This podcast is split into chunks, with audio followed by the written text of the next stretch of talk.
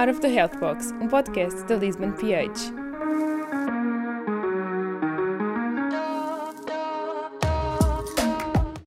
E sejam bem-vindos a mais um episódio do podcast Out of the Health Box da Lisbon PH. Hoje vamos falar sobre o combate ao desperdício alimentar e para tal temos presente o convidado, o Dr. Carlos Hipólito. Ele é licenciado em Sociologia do Trabalho, também pós-graduado em Sociologia do Trabalho das Organizações pelo Instituto Superior de Ciências Sociais e Políticas, é pós-graduado em Direção Comercial e Vendas pelo IPAN e integrou organizações como a Zumato, Let's Bonus Portugal, Grupom Portugal, nas áreas de Sales e de Marketing and Partnerships. E atualmente é o Diretor-Geral da Phoenix Portugal. Muito bom dia, Dr. Carlos. Bom dia. Gostava de dizer só que, que é um prazer estar, eh, estar presente neste podcast e agradecer o convite. Nós é que agradecemos e gostaríamos de começar por lhe perguntar quais é são as principais origens do desperdício de alimentos, se é doméstico, ligado à indústria ou também ligado muito ao retalho alimentar. Na verdade, um, ehm, o desperdício tem uma origem bastante diversificada. Uh, ele existe muito na, na fase de produção, pós-colheita, na fase de armazenamento, mas também na parte de transporte e manuseamento dos alimentos. Na sua exposição nas grandes e pequenas superfícies e na fase de consumo. Por isso a resposta é um bocado eh, em todas as fases uh, do sistema alimentar, que vão desde o produtor até ao consumidor. Então, e de que forma é que as nossas ações podem contribuir para esta redução do desperdício alimentar que já existe?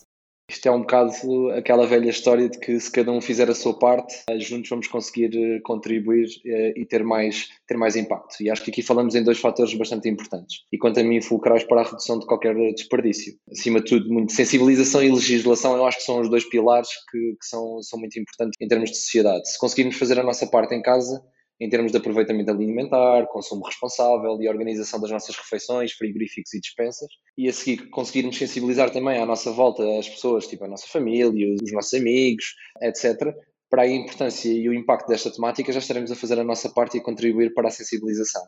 A seguir, o governo e os organismos públicos terão que fazer um bocadinho a sua parte também fora das nossas casas, com políticas públicas que tenham em linha de conta a temática da sustentabilidade e do desperdício. E apesar de todas essas ações que visam então contribuir para a redução do desperdício, existem alguns países que contribuem mais para esta causa, ou seja, que desperdiçam bastante conteúdo a nível alimentar, e se sim, existe alguma relação causa para tal? Uhum. Uh, realmente existe e estão disponíveis alguns, alguns documentos e alguns relatórios sobre isto e, e, segundo o último relatório do Índice de Resíduos Alimentares, a Malásia, Israel e a Grécia são os que produzem mais desperdício alimentar numa base per capita, com números que andam à volta dos 259 uh, quilos por pessoa, 178 e 174 respectivamente.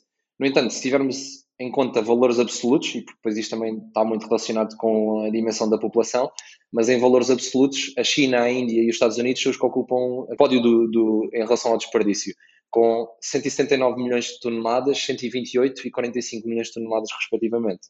Existem naturalmente também outros vários fatores como a dimensão da população, como eu estava a falar, o consumo per capita, mentalidade, estilo de vida, legislação. Todos estes fatores contribuem para, para que efetivamente eh, estes países se destaquem mais do que, do que outros. É importante também perceber que em certos países o problema acontece logo no início da cadeia de produção, e isto mais nos países subdesenvolvidos, e noutros no final da cadeia, nos países mais desenvolvidos, onde há um incentivo uh, mais ao consumo e onde tem que se investir mais no, no consumo responsável.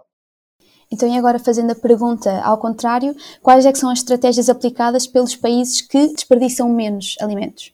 Então, acho que aqui também, se as pessoas também pesquisarem um bocadinho, também terão acesso a estes números, mas existe um índice, que é o FSI, Food Sustainability Index, um, que é utilizado para, para medir e determinar quais os países mais sustentáveis no que ao desperdício alimentar diz respeito. Este índice baseia-se em 58 critérios que se, dividem por três, por três áreas: agricultura sustentável, desafios nutricionais e desperdício de alimentos. Neste capítulo, países que ocupam as três primeiras posições são a França, o Japão e o Canadá. E porquê? Uh, muito por conta das políticas inovadoras no combate ao desperdício, no caso de, de França, que está muito à frente uh, em relação a grande parte dos países mundiais, em relação às políticas, e depois na agricultura sustentável, a dieta e os hábitos alimentares da população, o Canadá e o Japão também se destacam aqui um bocadinho, e, e basta ver que há uma influência muito direta uh, em relação aos alimentos e à dieta que temos, face àquilo que é o desperdício alimentar e, e ao seu contributo para, para a poluição. Basta olharmos, por exemplo, para a dieta japonesa, não é? Muito à base de, de cereais, do arroz, e isto tudo contribui para, para esta situação e para serem países mais eficientes neste, neste combate uh, ao desperdício. Por isso, sim, tem uma relação também direta aqui. E, por exemplo, em 2020, Portugal ficou posicionado no quarto lugar dos países que mais desperdiçam comida por pessoa. Uh, acha que os países da Europa estão mais conscientes sobre este tema ou falham, por exemplo, no nosso país, algumas medidas políticas para apelar a esta causa? Acho que, sinceramente, é tudo uma questão de políticas públicas face a esta temática e, e mentalidade da população, políticas de sensibilização. E como em tudo, temos países mais avançados do que outros nestas questões. Há um longo caminho para percorrer, mas nos outros países da Europa já se dão muitos passos neste sentido, tal como em Portugal. O problema é a velocidade e capacidade de atuar, porque o planeta não se pode dar ao luxo de esperar aqui, não é? Eu acho que nós estamos, estamos a dar passos firmes nesse, nesse sentido, só que as coisas levam muito tempo para para implementar. E essa é a maior preocupação, porque efetivamente o relógio continua a contar e nós não estamos nem perto dos resultados que ambicionamos face ao, ao, ao combate ao desperdício alimentar. Uma característica que também é inerente aqui à condição dos alimentos e eles estarem aptos para o consumo humano são os prazos de validade. Acha que uma maior educação da sociedade neste tema seria uma boa estratégia para tentar combater o desperdício alimentar? Sem dúvida, mas acho que não é, não é só por aí a educação da sociedade terá que tocar noutras questões como o reaproveitamento e o consumo responsável para ser mais relevante. E depois vem de novo a questão da mentalidade. Produtos em fim de validade não são produtos estragados e nem perdem os seus benefícios. E eu acho que aqui as pessoas ainda têm muito esta, este estigma face àquilo que são os produtos em fim de validade e o aproveitamento que lhes podem dar. Acho que esta educação terá que acontecer também em casa, nas escolas, nas empresas, para ser mais relevante na, na verdade, os, os, produtos em fim de validade não são produtos estragados e nem perdem os seus benefícios. Ainda têm a sua relevância e podem ser eh, perfeitamente utilizados. Eu acho que aqui neste capítulo nós temos muito a aprender com a natureza e, e pegando um bocadinho numa frase de Lavoisier, nada se cria, nada se perde, tudo se transforma. É isto que acontece na natureza. E eu acho que nós temos que começar a interiorizar muito mais esta frase para podermos provocar mudanças muito mais relevantes na, naquilo que é o nosso dia a dia neste combate ao desperdício e na forma como gerimos a nossa alimentação e o nosso dia a dia. Estou bastante de acordo e também, como referiu há bocadinho, a parte do desperdício alimentar acaba por implicar em diversas áreas, sendo uma delas a área ambiental. E, portanto, perguntar-lhe uh, se existe alguma relação entre o desperdício alimentar e a emissão de gases que podem provocar uh, efeito de estufa.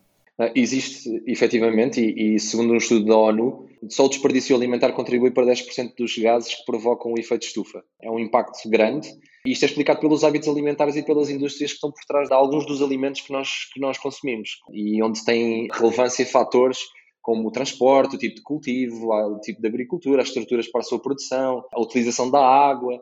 Tudo isto, uh, efetivamente, contribui para esse impacto. E basta vermos, por exemplo, o consumo de carne que existe mundialmente tudo aquilo que é necessário para, em termos de terrenos, em termos de água, uh, para o consumo da carne, faz com que a carne seja um dos alimentos que mais contribui para a poluição e para estes gases de, em termos de efeito de estufa. Depois isto é engraçado de fazer esta análise porque existem muitos alimentos que são muito mais favoráveis e que contribuem menos para isso. E vou dar um exemplo para outro que realmente contribui bastante para esta, para esta parte da, da poluição. O abacate. O abacate é algo que nós só temos acesso a ele se efetivamente importarmos, na verdade, não é? O transporte em termos de, de, outros países para o nosso país, em termos de utilização do avião, o consumo de combustível, tudo isto faz com que seja um dos alimentos que mais contribui também para esta pressão. Mas depois temos outros, curiosamente, a maçã, por exemplo, em que nós podemos plantar em vários tipos de ambiente uh, e que não contribui para, este, esta questão da, da poluição. Se neste momento pudesse uh, impor uma, uma medida estratégica a toda a população para diminuir o consumo a nível alimentar, qual é que seria? Eu acho que passam tantas pela cabeça que é difícil escolher ficar só com uma, mas medidas como colocar eh, no programa curricular uh, escolar nacional uma disciplina sobre sustentabilidade e que seja presente em todos os anos, desde, desde a primária ao ensino superior, acho que era algo de valor, porque este fator da sensibilização é muito importante nesta, nesta luta contra o, contra o desperdício alimentar. E não só para o desperdício alimentar, para todo o tipo de desperdício, na verdade. E depois, se calhar um programa, eu ouvi há pouco tempo isto no Waste Summit, esta ideia, e eu acho que é bastante interessante, que era ter um programa de gamification uh, aplicado ao desperdício alimentar. Neste caso, aplicado a todo o tipo de desperdício, mas que poderá ser aplicado também no desperdício alimentar. Um bocadinho do género, eu não sei se vocês se lembram como é que funcionava o vasilhame antigamente, né? nós se, se comprássemos bebidas em, em, garrafas de vidro, se devolvêssemos as garrafas, efetivamente tínhamos um desconto nas bebidas quando voltássemos a comprar, não é? Eh, desde que entregássemos as garrafas. Eu acho que isto era bastante interessante de aplicar em relação à questão do, do desperdício e recuperar um bocadinho essa, essa situação, de haver uma recompensa para quem combata o desperdício alimentar, para quem tenha, uh, interiorize isso no seu, no seu dia a dia e no seu estilo de, de vida. Parecem-me ideias muito interessantes. E já agora perguntar, que acabei por ficar curiosa uh, na primeira parte da sua resposta, uh, se existe de facto alguma faixa etária que contribua mais para o desperdício alimentar. Porque, pelo menos da minha visão pessoal e das minhas experiências, parece-me que cada vez a população mais jovem, por um lado, tem mais uh, insights sobre a consciencialização ambiental, mas também acaba por contribuir mais para aqui para o desperdício, não tanto como a população mais idosa. Essa é a noção que eu tenho efetivamente de que realmente a população mais jovem, e, e, foi uma surpresa quando também me deparei com os números, porque têm acesso a mais informação, na verdade, e a mais uh, campanhas de sensibilização nesse, nesse sentido, estão mais atentas às redes sociais e, e a tudo aquilo que se passa também no, nos mídias, mas na verdade é a faixa etária que mais contribui para o desperdício alimentar. Está realmente certo. E eu, por isso é que eu digo que, que efetivamente deve começar nas escolas e logo desde pequenos e em casa, esta parte da sensibilização para que possamos contribuir mais. Ainda a nível das estratégias, sente que os governos e mesmo as empresas do setor alimentar têm tido alguma inovação para tentar diminuir este desperdício? Eu sinto que existe muita vontade de contribuir e de, de fazer algo, uh, muito sinceramente, uh, especialmente no, do lado das empresas. Uh, mas como em qualquer tema em voga e de grande impacto, as soluções são mais que muitas. O problema é sempre passar das intenções e do papel para as ações e para a implementação. Não é? é isto que, que leva sempre mais tempo. Acho que o caminho se está a fazer, mas o mesmo é, é muito longo. É? Ainda há muita coisa por, por, fazer. E pegando na outra questão que estávamos a falar há, há pouco, acho que a velocidade ainda não é uh, aquela que o planeta necessita, não é? Nós ainda estamos muito devagar. Aliás, basta vocês pensarem no programa em relação ao desperdício no, nas políticas de 2030, em que nós queremos reduzir o desperdício para metade até 2030 e nós eh, não estamos nem perto sequer, faltam sete anos, e nós não estamos sequer perto dos números a que deveríamos estar. Por isso, esta questão da velocidade de implementação é muito importante, mas também o facto de nos unirmos em torno disto, porque porque na verdade é uma temática que basta uma pessoa falhar e já estaremos outra vez eh, mais longe daquilo que são os nossos, os nossos objetivos. Por isso temos que contribuir todos. E um mundo sem desperdício alimentar? Acha possível? Eu não acredito em impossíveis, uh, mas acho que iria implicar eh, grandes mudanças em termos de estilo de vida de, das pessoas, em termos de hábitos alimentares, de mentalidade e, acima de tudo, implica um esforço conjunto, como eu estava a falar, de, de, todos. Todos temos que contribuir e todos temos que nos unir em torno, em torno disto. Não basta só alguns ou não basta só aquela questão de nós fazermos a nossa parte e, e pronto porque o nosso trabalho vai muito mais para além de só fazer, fazermos em casa ou no nosso ambiente fazermos a nossa parte, na verdade, depois vem a parte da sensibilização e nós também temos que contribuir para ela e temos que sensibilizar cada vez mais pessoas nesse, nesse sentido. Acho que é uma missão quase impossível, na verdade, acho que vai, vai existir sempre uh, algum desperdício alimentar. Gostava era que estivéssemos cada vez mais perto do desperdício alimentar mais marginal, porque eu acho que é, é utópico uh, pensarmos num mundo sem, sem desperdício alimentar, para ser sincero.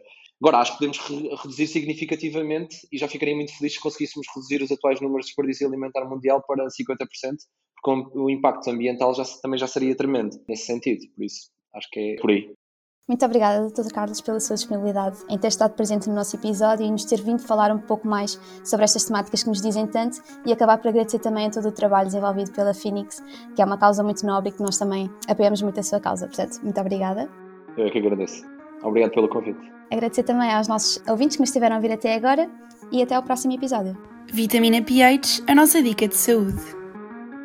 Eu acho que mais do que uma dica de, de saúde é alertar as pessoas que, que efetivamente este combate ao desperdício alimentar começa em casa e a melhor dica que eu, que eu posso dar é as pessoas interiorizarem aquilo que é o consumo uh, responsável. Muitas das vezes nós, nós podemos aproveitar e reaproveitar as coisas que temos em casa sem necessidade de estar a comprar mais ingredientes até esgotarmos aquilo que efetivamente temos nas nossas despesas e nos nossos frigoríficos. Por isso, consumo responsável e organização dos nossos frigoríficos e dispensas é a melhor dica que eu posso, que eu posso dar.